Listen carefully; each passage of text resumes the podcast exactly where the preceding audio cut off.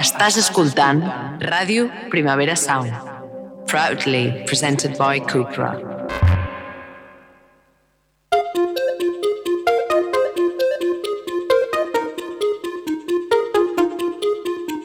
Puja el puto robot! Un podcast on fem mangas planning a Ràdio Primavera Sound amb el suport de Manga Barcelona.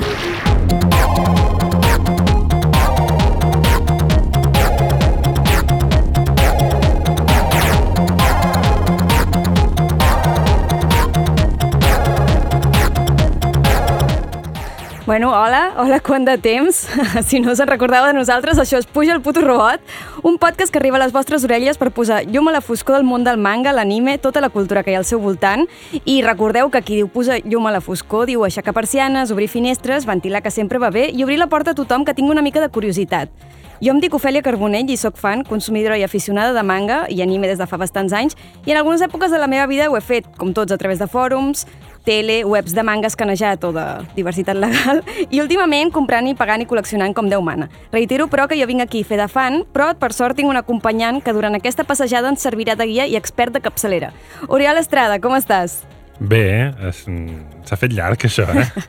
Entre Setmana Santa, Sí, sí, Setmana canvis Santa. de convidats, bueno, el coses... Còmic, el còmic Barcelona pel mig i totes aquestes coses i se m'ha fet molt, molt llarg, o sigui que content de, de tornar a estar aquí. Sí, perquè a més a més, precisament, ara ja sabem que tant se val quan escolteu això, bon dia, bona tarda, bona nit i puja el puto robot, però aquest capítol surt el mes de Sant Jordi, que per totes les publicacions, també les de còmic i també les de manga, és un mes bastant estressant. Mhm. M'equivoco?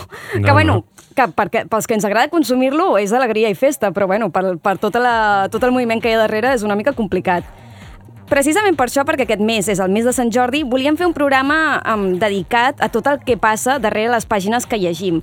Parlarem de dibuixants, d'escriptors, de creadors d'històries i sagues amb més o menys èxit i què significa realment ser un mangaka, perquè atenció, què és un mangaka, Oriol? Mangaka, bàsicament, és un autor autora de manga. Ja Així se'ls hi diu. Ja ho deixem pla, clar per començar. Um, a mi personalment és una cosa que m'ha fascinat des de petita, perquè m'atreviria a dir que, a més a més, és l'experiència de la majoria que ens ha agradat el manga o l'anime des de petits, que és que el primer que vam fer com a fans és posar-nos a dibuixar. Abans de comprar merch, Culpable. abans, exacte, abans de comprar merch o fer qualsevol cosa, fins i tot abans de comprar còmics de veritat ben fets i fer col·leccions, ens vam posar a dibuixar. I segur que més d'un, com jo, vam dir que volíem ser dibuixants de còmic de grans um, sense saber ni què vol dir això, ni com funciona el món, ni, ni, ni com es deien segurament molts dels autors de les sèries que ens agradàvem. Ara, com és la vida d'un dibuixant de còmics? Això ens ho preguntarem avui, perquè sobretot no només la vida d'un dibuixant de còmics, sinó d'un dibuixant de còmics manga.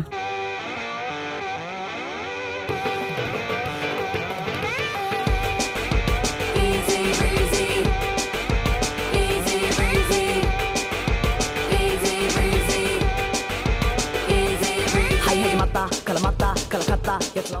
Hi ha una mena de misteri, no?, en el món del manga, perquè Mhm. si comparem el- l'èxit i la influència que té en la cultura pop amb el que en sabem dels seus autors, hi ha, hi ha un desequilibri allà. Molt. O sigui, sí que és veritat que qui més qui menys li hagi interessat uh, Bola Drac sabrà que Toriyama és l'autor, però jo diria que a Catalunya actualment molta gent sap qui és en Son Goku i no sap qui és el seu autor.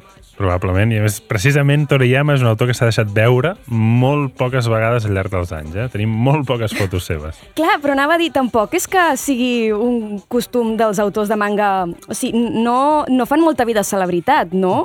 No, no la fan, primer perquè no poden, generalment. Ja, ja en parlarem després, però sobretot perquè no poden. Però sí que també hi ha un tema de, del, de l'anonimat i de, la, de mantenir allò, la intimitat i tot plegat bastant potent, i sobretot en autores, mm -hmm.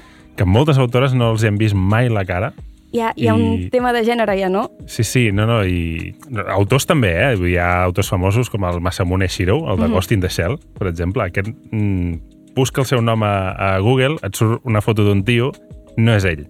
Vale, no és ell. És, Qui no és? L'han contractat. És algú altre, no, no, és algú altre que, que algú es va confondre, però és, és bastant habitual això, eh? que, que no ensenyin la cara o que facin servir pseudònims, també. Després en parlarem més d'això, però per començar és només per explicar una mica aquest misteri, aquesta fascinació mm. que genera que fans i fins i tot eh, gent que s'hi vol dedicar, aspirants a dibuixants, creïn tot aquest interès en el món de, dels, dels còmics manga. No? Hi ha molta autoconsciència, podríem dir-ne d'alguna manera, o interès. Mm, per la meva part, el primer contacte que vaig tenir amb aquest món eren amb aquelles petites tires còmiques que hi havia entre capítol i capítol dins d'un manga Eh. on era com que l'autor parlava directament amb el, amb el fan i alguns autors explicaven anècdotes de la seva vida, d'altres recordo que explicaven com havien pensat aquell capítol que acabaves de llegir, d'altres explicaven peripècies dels, de la seva vida de dibuixant o coses accident... o fins i tot hi havia alguns, alguns còmics m'hi trobava com paròdies de coses que havien acabat de passar, doncs feien una paròdia, no? I, I em trobava molts cops que el mateix autor, igual com si fes una firma, tenia com pensat un dibuixet, una caricatura d'ell, que a vegades no era, a vegades era un animalet, tenia Mm. com una mica així... La, la del Toriyama és molt famosa com a Sí. robot, per exemple, no? I, però hi ha altres autors que també han fet més o menys coses semblants, no? De, de, de buscar-se una, una manera de representar-se a si mateixos. Hi ha molts autors, també, a més, crec que és, no, transcendeix generacions, hi ha de diferents mm, autors que es van posant de moda i tots mm, sembla que en algun punt de la, de la seva carrera mm, decideixen parlar del fet de ser autor de manga, no? Jo, jo coneixia amb Inio Asano, que mm. és l'autor de Buenas noches, pum pum, i que mm, té, té un, un, un one-shot, si no m'equivoco, és un one-shot, o, o jo només m'he llegit el primer, El fin del mundo antes de l'amanecer, que té una portada molt bonica. Val, sí, que hi ha un són, personatge... són històries sí, curtes. Sí, sí. sí. I després l'autor de Chainsaw Man també n'ha tret un fa poc, que ha sortit en català, Look Back. El look back, sí, Sí. senyor. N'hi ha, ha molts transgeneracional, no? És un gènere en si mateix? Clar, a veure, acadèmicament no sé si és, un, si és un gènere, però jo sí que ho considero un gènere perquè n'hi ha tants de, de mangas sobre fer manga i, i mangas autobiogràfics, no? que entrarien dins del, de l'autobiografia, però també hi ha una manera de fer una autobiografia sobre, sobre manga. De fet, hi ha moltes maneres de fer una autobiografia sobre un autor de manga o autora de manga. No? I jo crec que sí, és que en tenim d'autors que van començar als anys 50 fins a dia d'avui. O sigui, no- Des, de, des del principi. Sí, hi ha... Sobretot va començar el tema dels, dels manuals de dibuixar manga, no? Que, que ja més o menys anaven com introduint de vegades el, el Tezuka mateix, no? el déu del manga, ja, ja sortia ell com a personatge a explicar com dibuixar, i era una mica una manera d'anar entrant cap aquí, no? Però llavors després ja van començar a sortir més autors que havien tingut certes vivències i tot plegat que les van començar a explicar, i sobretot als 70 i 80s, 90s, això ja és una cosa molt, molt, molt habitual.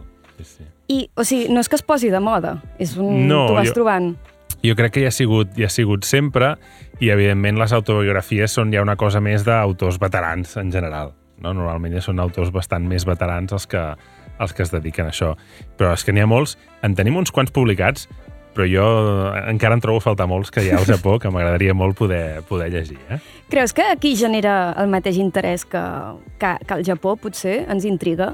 Jo crec que són mangas que sí que funcionen bastant bé eh, dins, del, dins del públic, perquè ens agrada molt saber, no? O sigui, si- a qui no li agrada un making-of? no? allò de- d'alguna pel·lícula o alguna així. No? Ens agrada veure... Una cosa que ens agrada molt, no? Mm, doncs ens agrada veure com s'ha fet i aquí ens expliquen tot de coses que, que de vegades fins i tot diria que al·lucinem, amb el manga encara més, perquè tu llegeixes un Bakuman, que no sé si te l'has llegit mai, però no. bueno, en parlarem, i és, i és un, una història bastant, bastant potent. Anava a dir, tu creus que, que hi ha com aquesta... Hi ha els manuals per aprendre a dibuixar i escriure, però tu creus que, que sí que hi ha aquesta vocació d'aprendre dels, que, dels que ara són els grans noms i publiquen una història sobre ser mangaka, doncs tu com a aspirant, creus que hi ha aquest públic? Jo crec que sí, jo crec que sí. O sigui, jo estic segur que, que el, el que aspira a ser algun dia dibuixant, aquests són els que més es comprarà i els que més es llegirà i més s'estudiarà. Això estic convençut, eh? Vull dir, de fet, fa, no fa massa parlava, sortia per Twitter, eh, algú recuperava, precisament del Toriyama, un, un manga que es diu Taller de Manga, que va sortir als anys 90, no s'ha reeditat mai més, i, i que molta gent diu "És que jo vaig començar a dibuixar amb això no? I, i, i era, era molt xulo, no sé per què no s'ha reeditat mai, potser no deixa que es reediti, però és molt interessant, no? Jo tenia... Um, hi, ha, hi ha uns volums que es van publicar en castellà quan jo era petita, de com dibujar Clar, manga. aquests normalment no es fan ni, ni japonesos. Ja, ja, ja. Però jo, jo això és el que jo vaig tenir a casa quan Sí, jo sí. volia ser dibuixant de còmics. És un clàssic, és un clàssic, això. Sí, sí. Creus que, o sigui, creus que realment hi ha hagut aquest, aquest de generació en generació, que hi ha hagut mm, autors, o sigui, que els autors, si ara um, Tatsuki Fujimoto, que és l'autor de Chainsaw Man, Mhm. creus que realment va veure aquests que es publicaven anteriorment i va, li va servir? Creus que hi ha una escola? Va, estic segur, jo estic segur. O sigui, això ja va passar amb els manuals que feien Tezuka i Shinomori, que ja et dic que hi posaven molt de la seva part, va haver tota una sèrie d'autores, per exemple, als anys 70, que se'ls van llegir i van ser molt importants i molt influents, doncs, doncs això, no? Estic segur que la cosa va, va anant retroalimentant-se i, i va afectant i, i va inspirant, sobretot inspirant, no? És, és a dir, allò, hòstia, jo vull fer això que has fet tu o, o aprens molt no? de, del que has de fer, del que no has de fer, etc etc. Abans parlàvem de- d'autobiografies o memòries Mhm. o això, però després hi ha eh, una cosa que hi ha són els mangas sobre fer manga, no? que a vegades fins i tot tenen un to que podria semblar-se a, a més, no, no sé com dir-ho, com que també hi ha, hi ha interessos romàntics, coses del dia a dia, hi ha coses que van passant. Mira, Bakuman, vale? que, que dèiem ara. Eh? Bakuman és dels autors de Death Note. És el manga que van fer just després de Death Note. I, o sigui, és la història de dos nois, no? un de, de l'institut, no? que un és guionista, l'altre és dibuixant, i mm, volen fer manga i volen publicar la Shonen Jump, vale? que és la, la revista de referència. I llavors és una història explicada com un shonen, com si fos un shonen de batalles, pràcticament, però que són dibuixants competint contra altres dibuixants per ser els millors i per arribar al, als rànquings i per aconseguir animes i perquè els hi facin merchandising i tot plegat. Pel mig hi ha una història en què el, el dibuixant eh, s'enamora d'una noia de la classe, la noia està estudiant per ser eh, actriu de doblatge i llavors es prometen que no es veuran eh, més fins que ell no hagi aconseguit que es faci una adaptació del seu anime i ella sigui actriu de doblatge professional. I el dobli ella. I el, i el dobli ella, evidentment. No, no ens veurem fins aleshores. Eh? En tot aquest temps estarem treballant per aconseguir els nostres somnis. Eh, no és molt spoiler, us podeu imaginar com acaba, però, però bé, ja us dic, és una història molt, molt interessant que t'explica molt bé, t'explica molt, molt bé com funciona la Shonen Jam. El tema dels rànquings, el tema de, de, de, del treball dels editors. Sí, que això és un tema que també tenim, no fem spoiler, però que també és una cosa molt curiosa perquè jo realment no, fins ara, preparant aquest programa, no tenia ni idea. Jo veia algunes coses, mm. a, a algunes obres així més autobiogràfiques o algunes comentaris, aquelles vinyetes on explicaven el que els havia passat per publicar aquest llibre i fins i tot alguns rumors de que editors havien tingut influència en decisions molt heavies de la història d'alguna obra. Però bueno, un altre còmic que tenim aquí a la taula és el de Nozaki, que Sí. em, és molt cookie, L'has llegit, aquest? no leia, o sigui, leia, vale, jo em trobava captures a, a Tumblr i em semblava Vale. una cocada. Sí, és, és, és un manga molt divertit, val? De, de, també són, curiosament, eh, són estudiants d'institut encara, i llavors la, una noia està enamorada d'un noi i se li declara. Val? Per, perquè veieu com comença. Eh? Són, són tires còmiques, són tires còmiques de quatre, de quatre vinyetes sempre, però amb una història que va, que va continuant a, a cada pàgina. No? I els diu, soc fan teva eh, i et vull demanar que surtis amb mi. I el tio li firma un autògraf saps allò, pensant-se que és una fan de, de, del que fa, no? I el tio diu, bueno, sí, sí, vine a casa meva, vine a casa meva. I el tio, ostres, ostres, no? Allò, què està passant, no? Que això està anant molt ràpid, no? I llavors diu, vinga, posa't a entintar això, sisplau. Saps? I realment ell no, no s'ha enterat que està enamorada d'ell i, i es pensa que vol ser ajudant, eh, assistent eh, seva, no? I llavors a partir d'aquí vas veient una mica com ell s'inspira amb les històries. No és molt realista, val? És, és més un, un, un manga d'humor no? que t'explica com, com un autor va creant coses i, i és més el, el, el jiji-jaja, eh? però bueno, va, hi ha cosetes no? que, que et poden servir eh? d'inspiració, eh? de, de, de, d'on treus els personatges, no? en qui t'inspires, com ho fas, etc etc. És bastant divertit.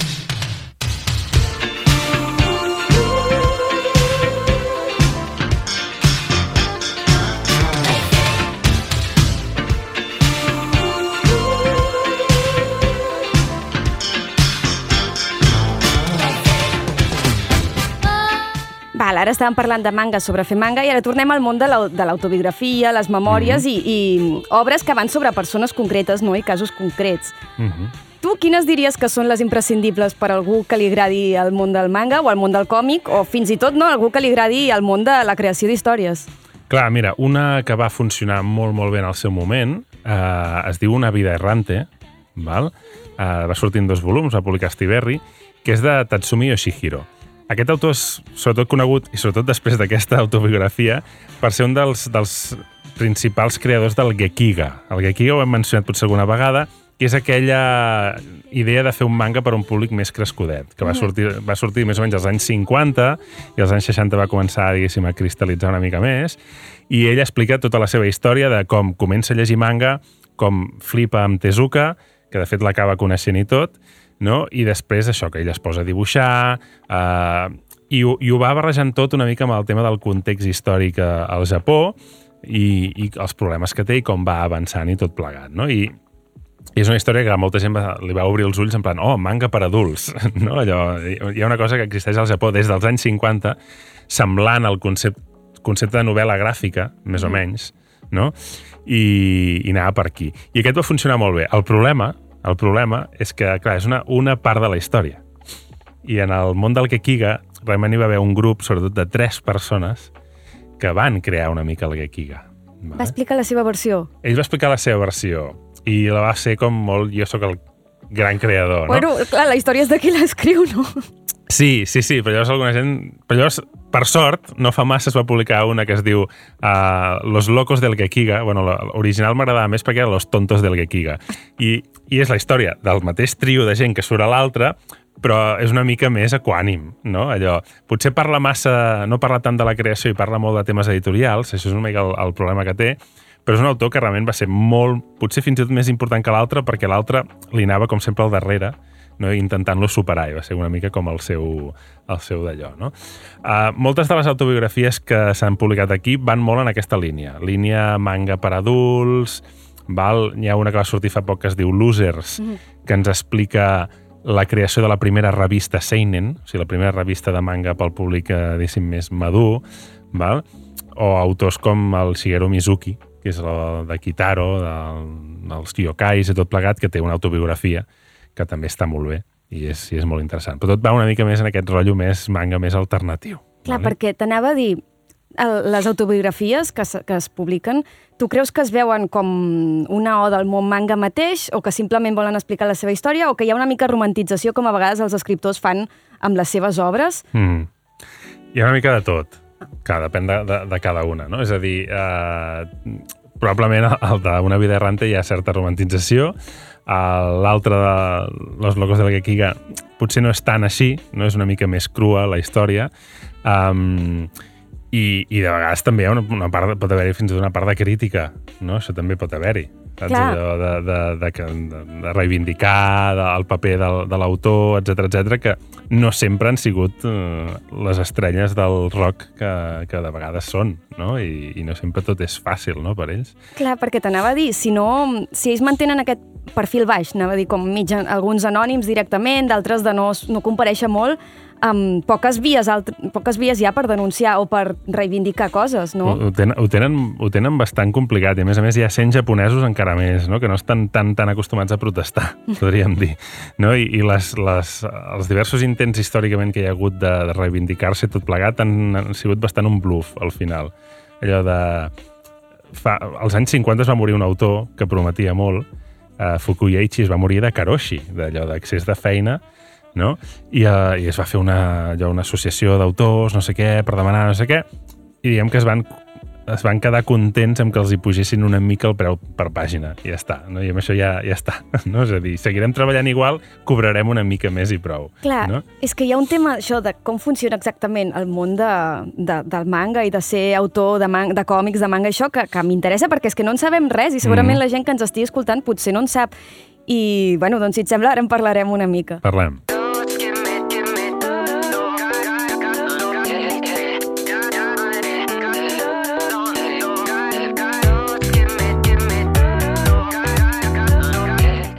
jo abans he dit que, que podrien ser celebritats, en realitat, perquè mm -hmm. pel nivell d'obsessió que hi ha amb les seves obres i el nivell d'universalitat i de com han afectat, en realitat, a la cultura pop. Tothom sap que és Sailor Moon, tothom sap Mm. que és Bola Drac i altres títols. Ara tots els pares saben que és Tokyo Revengers, tothom sap que és Guardians de la Nit, mm, però alhora ningú, o, molt poca gent, segurament sap els noms o les cares, fins i tot. Mhm. Abans esmentàvem el tema de les autores, les dones, un tema de gènere, i jo, per exemple, jo era fan de Visters, no em jutgeu, però mm, no he vist cap foto de la cara de la, de la noia, sempre la veig amb un cap gros Exacte, de gallina. de, de gallina, sí, sí. I, sí, sí. mm, després hi ha el tema de Guardians de la nit, si no m'equivoco, ara espero no haver-me equivocat perquè tot eren rumors no sé què, que, que es debatia si era home, si era dona O no binària. o no binària, exacte. Sí, sí. I, Na, però, va, va, sembla que va per aquí la cosa. val, Sembla però, que va per aquí, però no, no s'ha pronunciat mai. És, Clar. com, és un tema que no...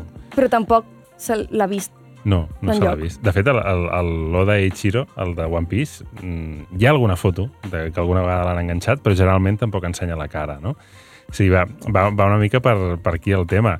La, la, la Itagaki Paru, la de Beastars, va venir a Barcelona, ella es va treure la màscara com, com feia les firmes. Ah, Ho va fer. hauria d'haver vingut. però en privat. Ah. Era, en- sí, és a dir, eh, la gent que havia guanyat la firma doncs li va poder veure la cara. Jo, i, però n'hi va haver una altra, que la que va venir l'any següent, que era la Yamaguchi de Blue Period, Uh -huh. que, que més dos anys seguits aquesta anava amb una màscara de granota, aquesta no se la va treure ni per firma. I Ni per firma. com, o sigui, m'ho puc imaginar, però per què és el tema aquest de l'anonimat? Uh, hi ha un tema sobretot d'això, de poder seguir fent vida normal, no? sobretot, no? que de vegades pots dir, bueno, és una mica pretensiós, no, no ho saps, no? si ho petaràs prou, no? però sí que és veritat que, que bueno, hi ha, hi ha una mica aquesta idea de no, si puc seguir fent la meva vida normal, saps? Ningú sap qui sóc i, i com que són que el tema de la interacció social i tot plegat els hi pot agobiar molt de vegades, no? I, i llavors és com, bueno, si t'assegures que no et vindrà gent i et dirà ah, tu ets l'autora de tal o l'autor de qual, no? I, Jo volia preguntar, jo he vist coses, debats a internet, a Reddit especialment, que deien molts cops que és per evitar els fans pesats. També. Um, I jo ho entenc perquè crec que va ser fa uns mesos que va l'autor de, de Shingeki no Kyojin, d'Attack on Titan, que va anar a una, a una fira de còmica a Nova York Uh -huh. i, i va com mig demanar perdó pel final, més o menys, com, sí, a, a la gent. I llavors la gent no li va fer com una ovació, en plan, no, no demanis perdó, no sé què, i ell es va com emocionar, com si realment no s'ho esperés. I jo entenc que això ve de que quan estaven sortint els últims capítols i quan va sortir el final, doncs mm, hi, havia, hi havia comentaris gens amables a internet i no sé... Que, que probablement tampoc en són conscients, eh? En el moment quan estan treballant, perquè és que... Bé, ara en parlarem, eh? Però, o sigui, el, els horaris que fan, és que és gent que realment no té vida. No tenen vida. Um, fa uns anys, mira, ja, ja, si vols, mm, hi, hi entrem, eh? Però fa uns anys corria un, un, un horari no? d'un mangaka que es deia, es deia que era d'un mangaka que va fer un manga que es deia Nura, el rei de los yokai o alguna així, val? que es va publicar aquí, eh? I, i bàsicament et sortia que, que el tio, el dilluns, per exemple, no dormia. Val? O sigui, de, de, Així, jo tenia el Google Calendar, avui no es dorm. Sí, no, o tenia, no, tenia dues hores. Mira, sí, el tinc aquí. Tenia dues hores per dormir. Vale? I, I estava tot el dia treballant, eh, tota la nit treballant, i, la, i després s'anava a dormir rotllo a les, a les 7 del matí del dimarts. Dormia unes 6-7 hores, treballar, treballar, treballar, fins a les tantes de matinada, dormir 4-5 hores, treballar, treballar, treballar, i la resta de dies era 4, di 4 hores, 4 hores dormint, i de la resta treballant, amb una hora per dinar i una hora per sopar, i ja està. I en tota la setmana tenia 3 hores de temps lliure. Que, tenint en compte el poc que dorm, probablement devien dormir. Dormir. Però això és un horari bastant, bastant normal de molts autors de manga. Que, sobretot quan tenen una sèrie d'aquestes setmanals, no? No poden parar. Clar, com funciona el tema? Perquè, per exemple, a mi una cosa que em sorprenia molt de petita era saber que tenien assistents, Mhm. que els editors influïen... No, els editors no s'esperaven asseguts a que acabessin l'obra i dir-los no sé què, sinó que hi ha molta gent involucrada. Sí, o sigui, el, el procés normal anirem sobretot als autors, diguéssim, de, de sèries més o menys de cert èxit. Val? És a dir, que es publiquen més o menys de forma setmanal, etc etc. però la, a grans trets més o menys tot és igual. Però l'autor, primer, és de- autor-autor, es dedica dos o tres dies a fer una mena de storyboard, més o menys detallat, que li ensenya a l'editor. Val? I l'editor, que normalment el va veure a l'estudi, li diu, ui, no vagis per aquí, això està malament, hauries d'afegir això, això hauries de canviar... Val? Aquest, això que hem dit abans de, de que acaben sent gairebé guionistes i són molt importants perquè ells, diguéssim, que coneixen molt bé el públic i saben el que vol el públic. I llavors guien, fan de guies de l'autor perquè faci alguna que tingui èxit i, i vengui. No? Bàsicament aquesta és la, una mica la, la mentalitat, eh? una mentalitat de producte d'entreteniment. Llavors, aquest, aquests dos o tres dies han fet això, eh, refant el, el storyboard, el guió, amb els canvis que els han proposat, i després ja es dediquen a dibuixar. No? I llavors aquí és també on entren els assistents, que es dediquen sobretot a... Bueno, ara ja a entintar, que fins i tot també entintar de forma digital, eh, però també depèn de quin nivell, doncs tens un tio que es dedica, un assistent, assistenta que es dedica només a fer els fons no? de, de, de les pàgines, o fins i tot a fer personatges secundaris. No? I llavors l'autor autora principal es dedica només a, a, a, a, la, a la part principal. Que molta gent pensa, ostres, però això és com trampa, no sé què. I dius, home, la part que jo crec eh, més important al final és crear la història, eh, planificar com ha d'anar, i la resta, en el fons, per ells és una cosa molt més mecànica. Si la gent pensa que es passen molt de temps dibuixant i no sé què, no, no. El que dediquen més esforç és a la creació de la història, no? Llavors, en aquella part és això, són assistents que venen allà per ajudar per acabar la feina, perquè si no, n'hi ha alguns que arriben a tenir 10 ajudants, perquè si no, no arriben a temps. O sigui, en una setmana és impossible. I com, com es viu sent mangaka? Com, com a autor? Com viuen millor que els escriptors d'aquí, per exemple? Com, com funciona? Clar, jo crec que en general no.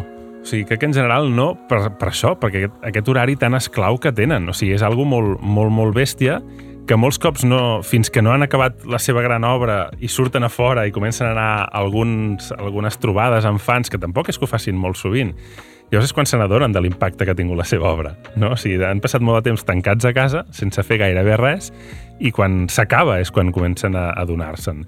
Al Manga Barcelona la gent diu, ah, per què no porteu aquest, aquest aquest o l'altre? Dius, que no pots perquè està treballant. O sigui, no, es pot, no pot perdre una setmana de feina viatjant no? I, i venint aquí, estan quatre dies i després marxar. No?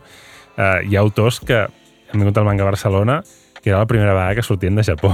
No? Això, això ha passat alguna vegada, no? I, i és com, no, no he sortit mai, no? Clar, gent que a nosaltres ens dona la sensació que, que no sé, que seran com Tarantino, jo que sé, com Exacte, Scorsese. exacte. Sí, sí, sí. O, o, però és que també els autors de, de, de còmic book americà eh, tenen uns horaris una mica més raonables, una mica més, i, i, i els veus molt més que van a convencions, que van a tot això, i els autors europeus i tot plegat també. És un altre ritme, és un altre ritme molt diferent, però allà hi ha tanta producció a nivell setmanal, quinzenal, mensual, bimestral, que, que estan allà tot el dia currant com bojos. A part que més ho necessiten, per, perquè el tema econòmic mm, no és tan boiante com sembla. Com, com de gran és la indústria del còmic al Japó? La indústria, clar, és, és el mercat de còmic més important del món. Vale? O sigui, no, no, ni, ni Estats Units ni, ni, ni... Però, o sigui, el volum de publicació, estem parlant de, de més de 5.000 o 6.000 volums a l'any, vale? que, que aquí hem arribat a 1.500 i ja ens flipem, però allà és eh, 5 vegades més. I es parla d'uns 45 bilions de, de iens, Uh, bueno, amb ells serien quar- 447 bilions, perquè ells fan servir els bilions americans, vale? que saps que això és un, una mica de liu, però bueno, serien això, uns 44 bilions uh, de, de iens, no? que, és, que és bastanta pasta, i, i és una part del mercat uh, del llibre japonès molt important, i a més allà llegeixen moltíssim. Surti, un, un estudi deia que la mitjana era que cada japonès es gastava 30 euros en manga a l'any. O sigui, cada japonès. O sigui, 125 Ah. milions de japonesos. Clar, és molt, 30 Sí, sí. euros l'any de mitjana per, per, pels 125 milions de japonesos, no? I amb aquest nivell de consum i participació en la indústria és, és, es respecta, ja es té prestigi, té valor, la professió? Clar, els hi diuen sensei, uh -huh. vale? això que hem sentit molts cops en moltes pel·lícules, de mestre, doncs és la mateixa, diguéssim, rang que se li dona a un director de cine, a, a un pintor, a un mestre... Val? O sigui, és una professió que realment sí que té, té respecte, o sigui, es, es mereix respecte al Japó, que no vol dir que no vol dir que els pares d'algú li desitgin això al seu fill, eh? que això és una altra història. Eh? Sí, l'últim que et volia preguntar era el tema... Clar, aquesta indústria al final és una roda que no para, no para, no para. I quan poses... Um, jo sé que quan hi ha anime i diners pel mig, jo he vist uh, algunes notícies sobre um, estudis d'anime que, que veies el, el director i estava com tot demacrat perquè no arribaven els, per produir encara més sèries, no sé què. En el món del manga intueixo que pot passar alguna similar. Intueixo que algunes coses que han tingut molt èxit s'ha agafat com la gallina als ous d'or, Mhm. com, no sé, jo no vaig ent- en el moment no vaig entendre gaire el tema de passar de Naruto a Boruto i de com penso que el detectiu Conan al final serà el detectiu Peter Pan, però no sé, hi ha, hi ha casos d'això de voler exprimir massa o com... Mira, de fet, hem parlat de Bakuman. A Bakuman, ells diuen, no, això no és autobiogràfic. Certament, ells no es van conèixer així, vale? I, de fet, el guionista no sabem qui és, tampoc. Eh? Se sospita qui és, però no, no se sap ben bé qui és. A Bakuman expliquen, t'acaben explicant, en realitat, que Death Note els hi van fer llargar. i es nota. Sí que es nota, eh? Anava a dir. Oi? Perquè des del punt que ho comencen a allargar va ser on jo vaig dir, bueno, per mi ja ha acabat. Exacte. Ja sabem tots a, a quina part sí. de Death Note és això, i ells més o menys subtilment ho, van expli ho expliquen a Bakuman, no? allò que, bueno, per això, com que funcionava molt bé, i el Toriyama mateix, que ho deies abans, eh, ell de Doctor Slum estava fins als eh, mm, collons i, i li van dir, home, ara no paris perquè estàs a punt d'estrenar l'anime, tio. Llavors, si, si segueixes publicant, clar, amb l'anime tindrà molt més èxit, no paris. I ja no parlem de Bola Drac que allò sí que és un xiclet eh, estirat, estirat, no? És bastant habitual. Però clar, també a alguns autors també els hi convé, econòmicament. Mm -hmm. val? O sigui, la majoria d'autors, si no arriben als animes, al merchandising, les adaptacions, no guanyen molts diners.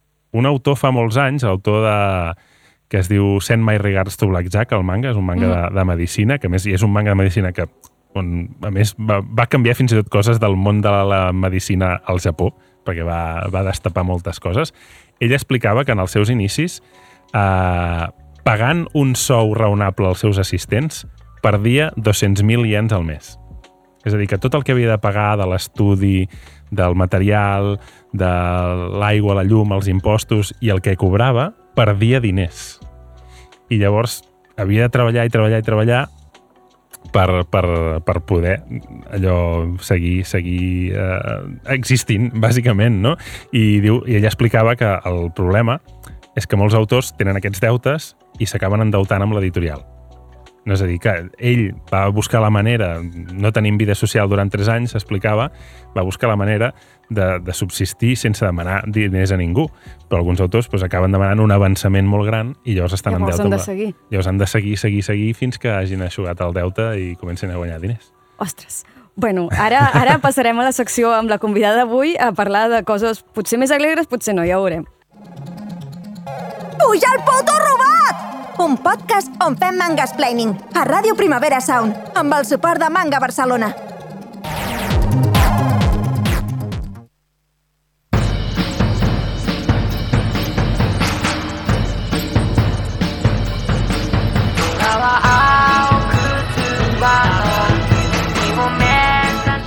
Bé, la convidada d'avui no es considera il·lustradora ni animadora, però fa il·lustracions i animacions. Tampoc es considera escriptora, però la tardor passada va publicar el seu primer llibre, Marrón, en Blacky Books. Un llibre, per cert, que quan va sortir vaig haver de buscar per tres cases del llibre diferents per poder-lo comprar perquè estava esgotat.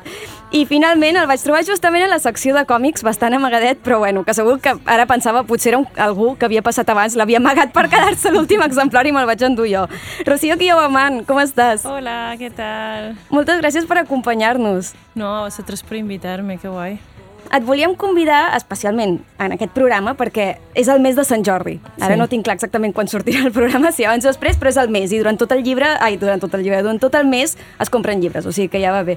I sentíem la necessitat de parlar i homenatjar una mica més als autors, escriptors, dibuixants que ens omplen la prestatgeria.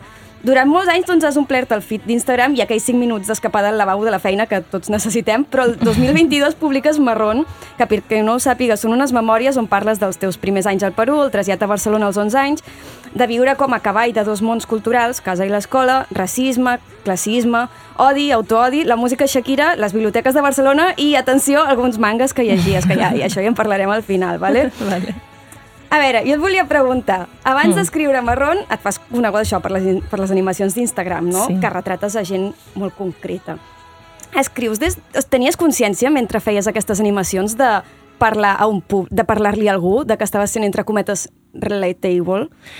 Pues al principio de todo no, porque yo de hecho, o sea, yo no, no, no, no tenía ningún plan ni nada, lo único que quería era rajar de la gente que me caía mal y, y hacerlo un poco, o sea, lo subí en, en mi Instagram porque me seguían amigos y conocidos y era un poco para que mis amigos lo vieran todos y no ir pasando a cada uno y era como en plan en general. Y también para que hubiese la posibilidad de que el vídeo llegase eh, a la persona contra, el- ¿sabes? O sea, de la persona a la que estaba rajando en el vídeo. O sea, ¿Ah, entonces sí? así, claro, porque como está abierto, digo, pues igual si lo comparto, esa persona lo verá. Todo esto, todo el objetivo era a, servicio de la venganza, ¿sabes? En plan como tal. Luego que llegase a más gente desconocida, eso ya fue un descontrol. Yo ahí ya no tengo nada que ver. És que um, a les teves entrevistes dius, i al llibre dius una cosa que m'interessa molt, que és el poder de, de, de la ràbia, no? És una ràbia produ productiva, Mm. perquè crec que molts cops, sobretot en, la, en els relats de, de noies joves i especialment en, en els relats sobre, de persones racialitzades, crec que estem molt acostumats a, a, a que es retrati una, una pena, no? que ens hagi de fer pena i sentir culpa, mm. no sé què, però tu mm, parteixes de la ràbia. Creus que la ràbia com, té aquesta capacitat narrativa? Sí, desde luego. O sea, yo de hecho no, escri- no habría escrito ni el 90% de los guiones que he escrito si no fuera por la rabia. Todo viene de ahí. Y a mí me parece muy productivo que a partir de la rabia o sea, se pueda acceder a la creatividad, ¿no? Y no todo sean mm, cosas happy, ¿no? Y todo este enfoque de la creatividad que hay más hacia, hacia las cosas positivas. Las cosas negativas también te pueden, te pueden dar una... Te pueden dar muy buenas ideas, muy buenas ideas. Yo soy la, la prueba. Mira, mira Shakira. Shakira también, ¿no? Sí. Ha creado a partir de la rabia y la venganza, ¿no? Y el rencor. Y, y, y ahora tiene mucho dinero. Sí, no, i hit, hit rere hit, jo me'ls trago tots. Yo no tengo tanto dinero como Shakira, pero bueno, por ahí va, por ahí va. Bueno, ojalà de moment, però t'anava a dir, com es passa de fer unes animacions que són en clau, en clau molt còmica, molt irònica, que hi ha la ràbia, a fer alguna que és, a mi em sembla bastant vulnerable d'escriure com unes memòries. Ya, pues sí, es, fue bastante distinto el proceso. Yo me pensaba, o sea, yo solo sabía acceder como a escribir los guiones a través de la rabia, ¿no? Y cuando empecé a escribir este libro fue como, wow, ¿y ahora qué? Porque además yo no era consciente de que este libro hacía gracia. Yo pensaba que todo, porque a mí me daba pena mi propia vida, entonces era como, guau, qué pena, ¿no? Esto es súper deprimente, mi carrera en el humor se va, o sea, se, se fue a la mierda, ya está, no, no hace gracia, no sé qué, y luego se lo empecé a pasar a gente y se reían, y entonces era como, ah, pues igual sí que hace gracia, bien, bien, vale, vale, todo en orden. Pero sí, son procesos completamente distintos, ¿no? Aquí fue más como rememorar eh, mi pasado, ponerme un espejo delante y, y primero como eh, mirarme a mí misma y luego de cara a eso pues mirar a, los otros, ¿no? En las, en las animaciones yo pues suelo mirar, suelo rajar de la otra gente, que también rajo de mí misma, pero, pero son cosas son cosas distintas. Esto fue un viaje mucho más emocional y mucho más sanador a nivel emocional y, y- y por mi experiencia como persona racializada, ¿no? Todo, enfrentarme a todas estas cosas que yo me había hecho la loca un poco para, para, para no tener que enfrentarme a recuerdos traumáticos de mi infancia, que luego ahora es muy curioso porque está en el libro, ¿no? Y ahora la gente como que me, me- se me acercan y me dicen, ay, bueno, hay un capítulo en el que explico que acuchillaron mi Winnie the Pooh en el aeropuerto el primer día que llegué a, a Barcelona buscando droga que es bastante impactante como bienvenida a España, ¿no? Y ahora la gente se me, se me acerca diciéndome que les encantó ese capítulo y claro, es como, mm, o sea, claro, es como, gracias, pero es como, es, es como, ¿no? Como raro, pero, pero está bien, supongo. Lo importante es que lo lean y que el mensaje quede claro, eso es lo más importante. Y para eso el humor es súper importante. A més, tota la història que expliques abans del Winnie the Pooh. Winnie the. Pooh? O sigui, Sí, sí, sí, Per això sí. llegiu el llibre. Sí, t'anava a dir, a l'hora d'escriure'l, tu vas triar el to amb què volies explicar les coses? Sí, o sea, a mí... eh, o sea, yo fui un desastre escribiendo esto, ¿vale? Entonces yo hice mi propio taller de escritura porque yo primero volcaba, volcaba y luego ya iba como puliendo y tal. Y, por ejemplo, el, el capítulo de Winnie Pooh tuvo como 900 versiones hasta que llegó el del libro, ¿no? No fue en plan, escribo esto y está tal cual. Y primero, o sea, yo lo que quería seguro era no querer, no quería dar pena. Eh, no quería que fuera como un drama y como para hacer llorar tal. Por eso me preocupaba tanto que no hiciera gracia. Entonces yo intentaba siempre meter como un poco mi tono un poco ácido ahí, ¿no? Como sarcasmo y tal, pero, pero es- es- era difícil para mí verlo gracioso porque era como, por si lo pasé fatal. pero, pero sobre todo para mí era muy importante eso, ¿no? Y luego ya le fui cogiendo un poco el truco y utilizando el humor un poco para, para eso, para colar los mensajes y los temas que yo quería, que al final yo quería hablar de racismo, de clasismo, de trabajo, de cuidar de mi madre, eh, de la familia, de, de vivir entre dos mundos, ¿no? Entre dos culturas y entonces pues esto, estas herramientas como el humor, por ejemplo, me fueron muy bien. Sí, és que em semblava, em recordar... Bueno, hi ha un monòleg a Netflix que de, es diu Nanet, que, que parlava com de, Ah, sí. de, del ritme de, de com el ritme, la narrativa de, ok, ara, ara et faig gràcia, ara et poso un òssia, Sí. ara, ara estàs trist, no, però ara et t'alleugereixo perquè no sé què, i llegint el llibre m'ho recordava una mica, que feies l'equilibri... Buah, esto es lo más bonito que me han dicho ¿Ah, nunca sí? y no te lo estoy diciendo así por decírtelo porque a mí me gusta mucho An- este, ¿Ah, sí? Nanette, me gusta mucho. Y Yo de hecho cuando lo vi ya estaba supuestamente escribiendo el libro, supuestamente, porque no sé, lo tenía, creo que ya firmé el contrato, pero no sé, me había puesto. Eh, y ya, o sea, yo lo vi pensé, ay, cómo molaría que mi libro fuera algo así, ¿no? Como, porque esto a mí me, hacía- me hizo llorar, creo, ese Sí, no, era monólogo, pero a la vez te, te, te meabas de risa, ¿no? Y, y sí que es verdad que mucha gente me ha dicho que llora y ríe con mi libro, así que... Sí, sí, bueno, Sí, sí, guai. recomanem, eh, el podcast. Sí. Anava a dir, et volia preguntar, abans de, quan vas seure a pensar escriure sobre la teva vida, vas posar com límits, vas dir, això, no, això no ho posaré, això sí, o... Sí, o sea, no. mm, por un lado, sobre mí, o sea, yo evidentemente he vivido muchas más cosas que las que están en el libro, pero solo he puesto allí las que me servían para explicar los temas de los que quería hablar, eso primero. Y luego también era muy importante que quería ser honesta, ¿no? Y quería explicar cosas... eh, cosas importantes y que hubieran pasado así, pero también eh, siempre desde mi punto de vista, porque claro, yo comparto al final mi infancia con mis hermanas y mi madre, pero pienso que cuando escriban sus memorias ya contarán ellas su lado de la historia, yo no, no soy quien para ponerme ahora a como hablar por ellas, ¿no?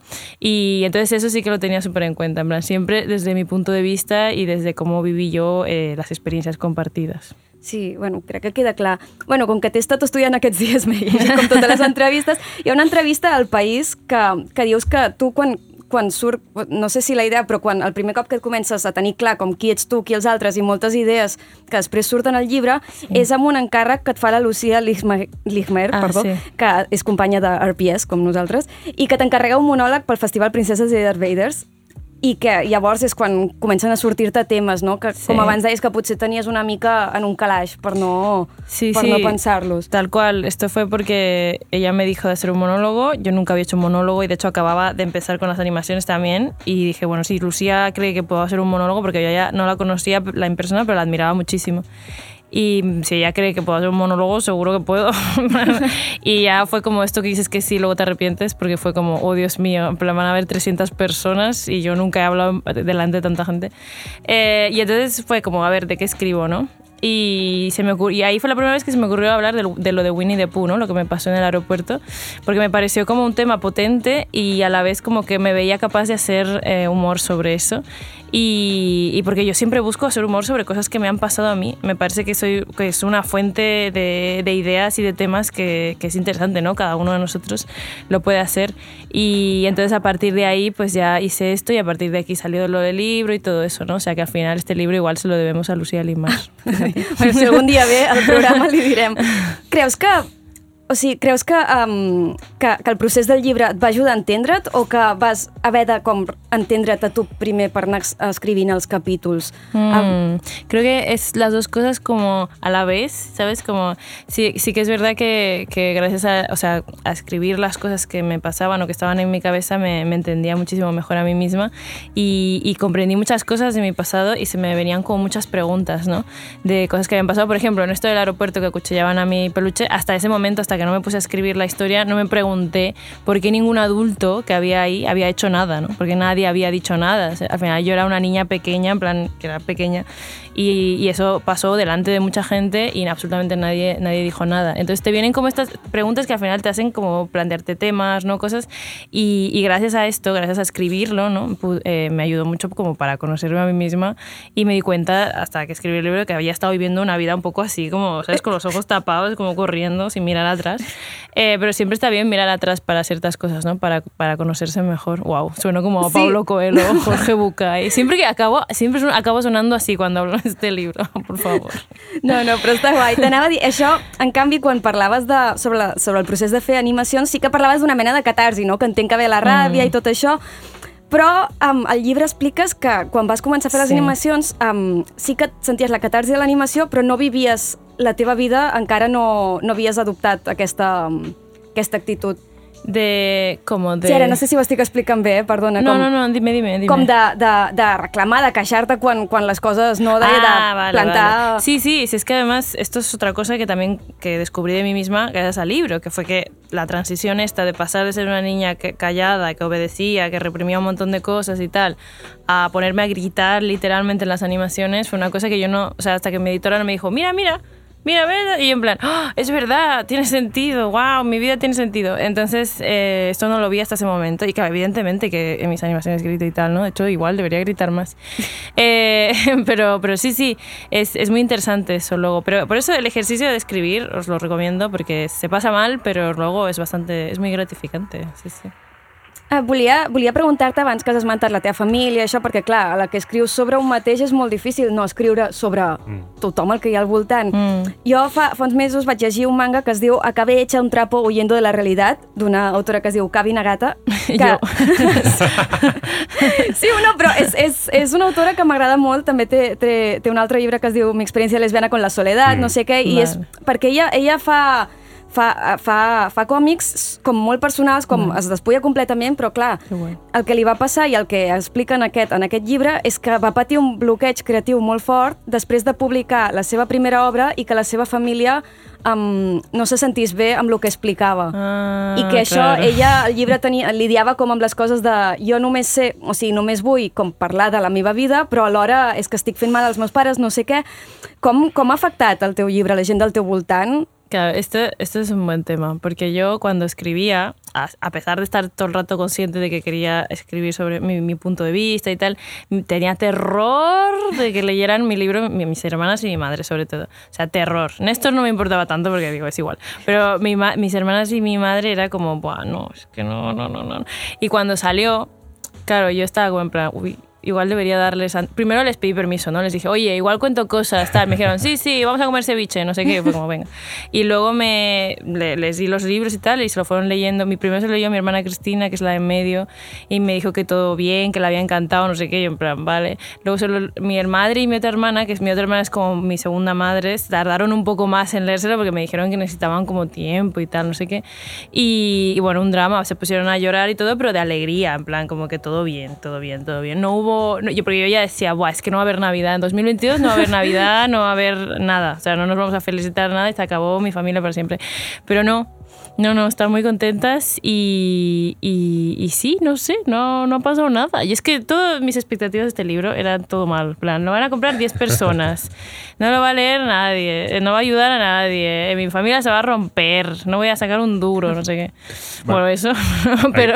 Aquesta autora, dic també pels, pels nostres uh, oients, uh, o sigui, comenceu per mi experiència lesbiana con la soledad, que és una autora que ella, o sigui, el de despullar-se és que és, és, és brutal. O sigui, explica una, jo no he llegit mai ningú explicar coses tan íntimes i pensaments tan íntims com aquesta, aquesta autora, eh? Ay, qué guay. I el següent, que és Diario de intercambio conmigo misma, clar, és allò, la tia amagant-se de tota la família per totes les coses que ha explicat, no? Allò, Ah. allò, allò no, com no sóc conscient no, de que això sortirà al món i, i ho llegirà tothom, i és probablement, ja et dic, eh, de les autores que més va cap a dins i t'explica coses que probablement a qualsevol altra persona li farien Ya, vergonya. Sí, hombre, explicar. es que es bastante duro realmente. Yo creo que seguramente para ella también se, habrá sido todo un proceso primero explicarlo, ¿no? Para tal. Pero, pero sí, sí, yo por ejemplo expliqué una cosa aquí. Hay un capítulo en el que explico que para mí es el más fuerte, que es cuando intenté quitarme una mancha que tenía en la piel y me hice daño y fue como muy traumático. Eh, y no me enfrenté a ese recuerdo hasta que escribí el capítulo. Y me acuerdo que cuando acabé de escribirlo tuve como náuseas y tuve un malestar físico real. O sea, era como ya una cosa. Y luego pensaba, Buah, esto cuando lo lea mi madre y tal, vaya drama, ¿no? Eh, pero bueno, mi madre es muy graciosa porque lo único que le. O sea, cuando acabó de leer ese libro, lo único que me comentó fue. O sea, le dije, ¿qué tal? ¿Te ha gustado? Lo único que me comentó fue porque hay un capítulo en el que yo le miento para ir a un festival de música. Bueno, de hecho era del Primavera Sound, este festival, y voy y le miento y le digo que voy a ir con gente, pero voy sola. Y como era, pe- era, bueno, era pequeña, era adolescente, pero era una cagada, eh, no sabía volver por la noche a casa. Y claro, eh, al final la llamo, no sé qué, pero- y, y yo me hago la dura y tal, pero claro, mi madre en el capítulo sale la verdad, que es que estaba aterrorizada. Y mi madre lo, le- lo leyó y claro, le digo, ¿qué tal el libro? Y lo único que me comenta, lo único que me comenta es, lo sabía, sabía, que, te- lo sabía, que no podía, lo sabía, que me estabas mintiendo, lo sabía, tal. Y es lo único como que me reprocho de eso y yo en plan, bueno, fue hace años, pero vale. Y ya está, solo ese drama. Yo no me te voy a tener que esconder como la autora esta. Que por cierto, mm, ya me dirás el nombre porque Sí. me apetece mucho leerlo. Sí, bueno, el tinc.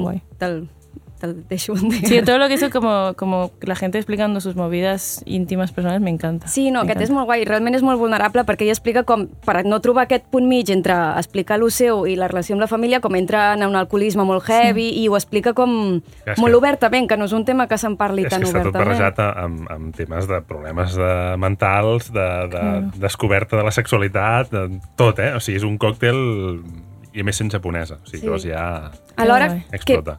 Per, o sigui, per mi és molt guai que es facin obres així, Mm. perquè a vegades penses, o sigui, una cosa una mica trista és quan penses, joder, com, o sigui, si et posa trista una cosa, quan penses que només et passa a tu, encara és més, encara és més merda.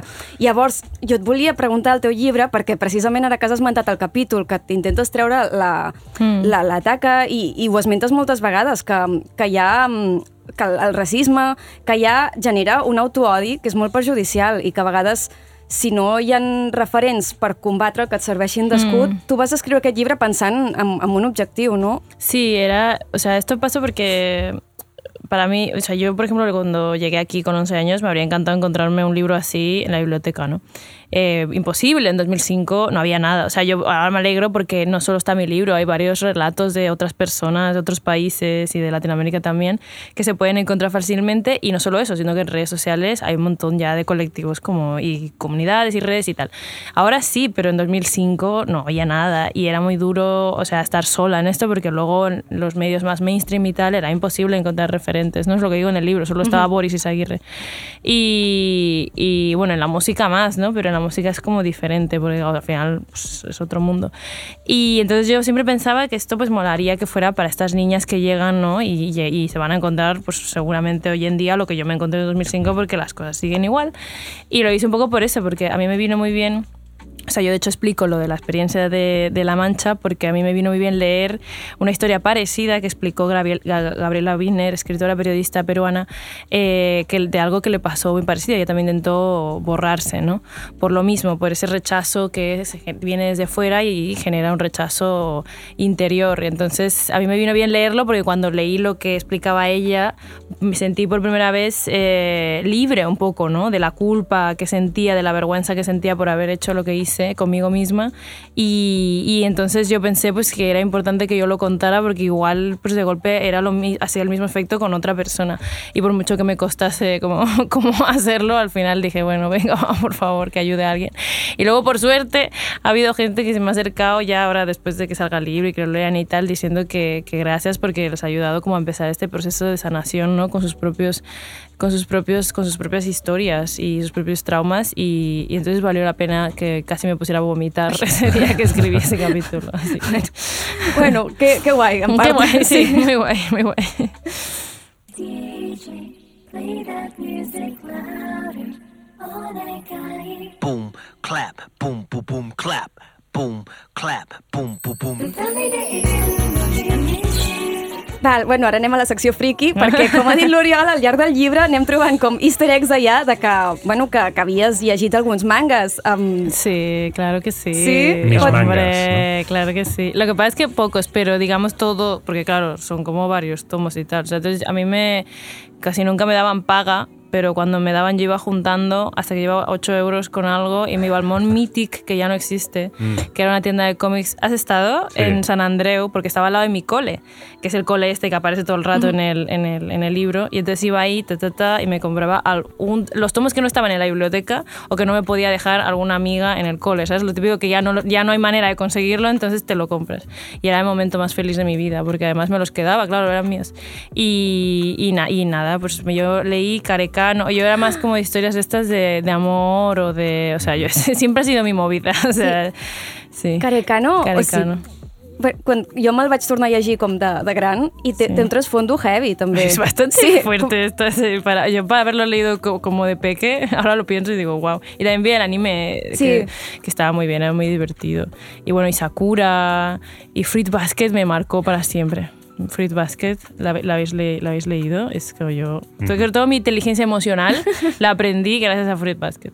Ja, bueno, és que... Però és bàsquet eh, també... Sí. Quan avança... Sí, sí, sí. sí. Tela, eh? O sigui, ja dius, hòstia, quins pares més guais, en general, no? Sí, sí. Sí, es verdad. Siempre tienen como este lado oscuro, ¿no? Sí, Que a sí. mí, a mí me interesaba mucho eso porque no era como, como todo bonito ni tal. Y de golpe los personajes salían como con sus movidas y era como, mmm, interesante, hay drama. Muy bien. Sí, a més a més, això que els llegíem com molt joves i el que deies, no, que feien com d'escola emocional, jo potser Sí. que hauria de reclamar algun automanga alguns problemes amorosos que he tingut, perquè Sí, dilo, dilo, sí, es verdad. Dibuixaves manga. Uy, bueno, bueno, claro ¿Sí? que sí. Yo, eh, de hecho, antes te he escuchado Sí. hablar del típico libro de cómo dibujar Eh. manga. Yo lo saqué de la biblioteca, evidentemente, lo intenté, luego vi que no y lo devolví. Pero bueno, todos hemos pasado por esa fase, seguramente. Está muy bien. Es como generacional, ¿no? Todos intentamos Sí. como dibujar manga y tal. Sí. Luego también el típico libro de cómo eh, ap- aprender japonés también, Sí. ¿no? Este típico también. Otro también que fue como, uy, no, en plan, esto no va a pasar. Sí, jo em vaig aprendre una, una frase, vaig aprendre a demanar l'hora en japonès, Ah, per si algun dia em perdia Joder. per Tòquio, i, però després no entendria l'hora. I havies de demanar l'hora. Sí. Però si tu ja vas Bueno. néixer amb un mòbil a les mans, ja, per què vols demanar l'hora? No, no sé, era, jo era petita i no sé d'on ho vaig... Ho vaig com, no sé, internet o jo que em connectava i com vaig buscar, com em vaig memoritzar una frase, era com sumimasen i mananji desu ka. Dit- oye, muy sí, bien. Muy bien, muy bien, muy bien. Y yo también luego escuchaba mucho la música de los animes que veía. Sí. Entonces, claro, yo en mi MP3 cuando iba al cole, en plan, ta, ta, ta, ta, en japonés, y me sabía las letras. O sea, eso es lo más cercano a hablar japonés que he estado, es cantar estas canciones. Sí, sí. Ah, com que el llibre parles bastant d'això, està entre dos mons culturals, aquí, amb el món del manga friki, salvant totes les distàncies del tema, mm. um, crec que a vegades quins, quins mangas o animes ens agraden com marquen com grupets o generacions o fins mm. i tot països. Per exemple, a Catalunya i, Fran i França els hi va donar molt fort amb Inuyasha i Ranma, que no sé si és perquè... Sí, Uau. no sé.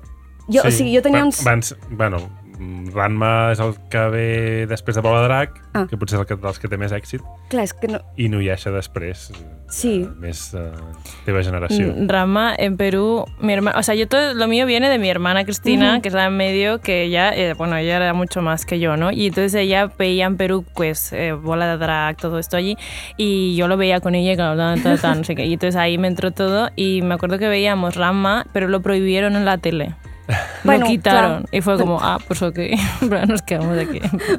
Bueno, a, a Espanya, a Andalusia es va prohibir Bola de Drac, a Madrid es va prohibir Bola Bueno, de aquí es Drac. va voler... Aquí es va canviar d'horari. Sí, no? aquí Duran i Lleida va intentar Sí. que el traguessin, però es va canviar d'horari, allò a la Sí, nit, sí. o no sé què. Sí, Ja, sí, no, ja, no, ja. això, ni Jo sé, Llarga mm, història. Um, a Llatinoamèrica, per exemple, un que em sembla que aquí no varia tant, és els Caballeros del Zodíaco, Ah. que hi ha com... I, de fet, ara he començat a veure merchandising molt, molt, molt, molt car al Norma, Mhm. que jo penso, d'on surt això? Vols Aquí, aquí, Cavallers de Zodíaco va ser, per la gent que no tenia eh, les autonòmiques TV3, eh, Euskal Televista i, i la gallega, com que encara no arribava a Bola Drac, eh, els hi va agafar per Cavallers del Zodíaco. Però ja va quedar una cosa potser més de nostàlgics. Sí, ¿no? I llavors s'ha recuperat més tard, Mm. saps? Però sí que a Llatinoamèrica Sí. Cavallers del Zodíaco és com un Bola de Drac, potser, no? Més o menys. Sí, sí, sí. Molt- molt Buah, sí, no, allí era fuerte eso. eh. O sea, pues mi hermana estaba a tope y lo trajimos un poco aquí y tal, pero aquí tampoco acabamos de conectar mucho en la tele ni nada hasta que yo vi Shin-Chan. Ya está. Es por las mañanas, Shin-Chan y ya está. Y ahí me quedé. M'en- M'encanta, ara, ara no sé si estic invadint privacitat, però les animacions de, de, de, de Riti, un com... store. Sí, sí, sí. Sí, lo hacen por eso, porque yo, o sea, yo era súper fan de Shin-Chan. Eh, y además el perrito que tienen se parece a mi perrito también. Y yo tengo como este recuerdo de que la única vez que llegué, porque yo era así una niña súper obediente, súper aburrida y tal, eh, y cuando, la única vez que llegué tarde al cole fue por Shin-Chan porque me quedé enganchada. Porque Bueno. lo ponían por la mañana, lo ponían como la, justo antes del cole, que también eso era como un poco retorcido. y claro, yo me quedé ahí y digo, ¡Ah! no, me senté, no, Dios mío, voy a ir al infierno, voy a llegar tarde a clase. A mi això em passava amb Doraemon. Jo he arribat tard Ah. per Doraemon. Esteu parlant de Shin-Chan en català i Doraemon en català, almenys, o no? Yo- yo sí. Vale. Sí, Sí, no sí, sé, sí, yo me sabía la, la canción en catalán. De hecho, cuando lo escuché en castellano fue como... Raro, Clar, és raro. que les noves generacions d'ara ja no... Shin-Chan ja no parla català, eh? Això és Ah, no? trist. No, clar. No, Ara bé, fan a es, Fox. sí, es va canviar de canal Fan a Fox, ara. Ah, i ara com es ya viralitza... Sí, es virali- viralitzen TikToks i Reels en castellà. Però bueno. Ya, yo estuve ahí como... Yo lo vi en catalán, pero también vi un poco en Vale. castellano, como ahí, ta, ta, ta, ta. Sí. Sí, bueno, què hi farem? Ja, ja tornarem. Et volia preguntar abans de marxar, com a l'hora de, de, de, de, de, d'escriure, hi ha hagut algun, algun còmic, que encara que sigui manga o no, o d'aquí, que t'hagi inspirat? Mm, sí. Eh, lo que pasa es que no sé su nombre en castellano. Es uno de Tomine, que es una como, como una moleskine. Es la, la The Loneliness of the... Hostia, no me viene el nombre ahora. Es como, su, es, un- es como sobre él. Y de hecho es como un, cómic en el que habla sobre su vida eh, y cómo pues, sus diferentes experiencias como dibujante de cómics, que además él es... O sea, él es famoso, ¿no? Y parece como que es muy Ah, importante sí, y tal. sí. Pero es muy divertido porque él explica cosas, momentos como muy de pringado de su vida, en plan como que al final pues un dibujante de cómics puede tener mucho dinero o menos, pero realmente, o sea, son todos un poco, un poco pringados. Yo conozco a varios dibujantes de cómics y os puedo asegurar que es así. Entonces, eh, entonces él explica como diferentes situaciones que va a ferias, le confunden con, con otros que son más importantes que él, ¿no? O no va nadie a sus presentaciones y no sé qué, a pesar de que te ha ganado premios o está en no sé dónde. Y entonces es como divertido porque al final te va explicando ¿no? esa obsesión que tiene él como por ser el mejor o por, por, ¿no? por, por, o por petarlo o lo que sea. Y luego es como guay ver como la transición en el que al final se da cuenta de que lo más importante es vivir. Es como que, ¿no? Que él está como obsesionado con dibujar, con dibujar y al final pues la vida le está pasando y cuando está delante de una experiencia en la que está a punto de morir, que realmente no, porque es un exagerado, eh, que eso también es divertido, eh, realmente se plantea, ¿no? De, de, cuántos, de cuántas cosas ha perdido pues por estar obsesionado con eso, ¿no? Con crear, con dibujar y con no sé qué. Y me, pare- me pareció como guay cómo lo explicó como con diferentes momentos y luego al final había todo un mensaje detrás y al final, es- fue, no sé, me gustó mucho y además me animó mucho como a, a escribir, a seguir escribiendo el libro. La Ja. soledad del dibujante. Eso, eh? la Adrià- soledad del Adrián Tomine. dibujante. Claro, claro, me lo leí en inglés y por eso digo, ahora el título en inglés debe ser, wow. No és manga, gent, no és manga, No. però és en blanc i negre. Sí, vale? sí. És en blanc i negre. Sí, sí, sí. Ho podeu llegir, ho podeu llegir. Sí, sí. I volia, eh, ja, ja, per acabar, com, tens alguna recomanació per aquest mes de Sant Jordi, en general? Sí. Eh, yo creo, de verdad, con todo mi corazón, que todos deberíais leer eh, Cornelius, que es un Mm, cómic sí. eh, que es así de grande, son, creo que son 400 páginas, pero vale la pena porque es un cómic de verdad. O sea, es mi, mi cómic favorito del año y yo creo uno de los mejores cómics que se han hecho jamás. Es increíble, hay una sensibilidad que es la sensibilidad del autor, que es Mark Torices, que, que de verdad, o sea, es increíble todo el cómic. Yo, yo he llorado, reído, he gritado, eh, de todo. O sea, hay todo tipo de emociones, la historia es como si estuvieras viendo una película, o sea, tiene tensión, tiene de todo, de todo, o sea, y es increíble y tiene y es muy divertido también. Entonces, se pasa, yo eran 400 páginas, pero me las leí enseguida, así que os lo recomiendo muchísimo. Molt bé, doncs recomanem des del podcast Marrón i Cornelius. Sí. um, no ens queda més temps. Moltes gràcies per haver vingut. No, gracias a vosotros, qué agradable ha sido. Ah, sí? Sí, sí, sí, muy bien. El primer Muy convidat guay. que ens ho diu, eh? Sí, Sí, eh? me pasado bien. La resta surten plorant. No és broma, però bueno, això que us deia, recordeu que això és Puja el puto robot, que teniu tots els capítols disponibles a Spotify i a YouTube, que ja aquest és el setè, de, o sigui que Setè. si és el primer que escolteu en teniu molts per bueno, posar-vos... realment vuitè. Tenim el Ah. pilot. Ens, ens Sí, clar, si pilot. contem el pilot, que també és molt guai i que no ha de passar desapercebut, que a vegades queda una mica amagat allà Mhm. en la llista, però que també recomanem molt. Um, I, bueno, si és el primer que escolteu, us podeu posar en dia. Moltes gràcies. Puja el puto robot! Un podcast on fem mangasplaining a Ràdio Primavera Sound amb el suport de Manga Barcelona.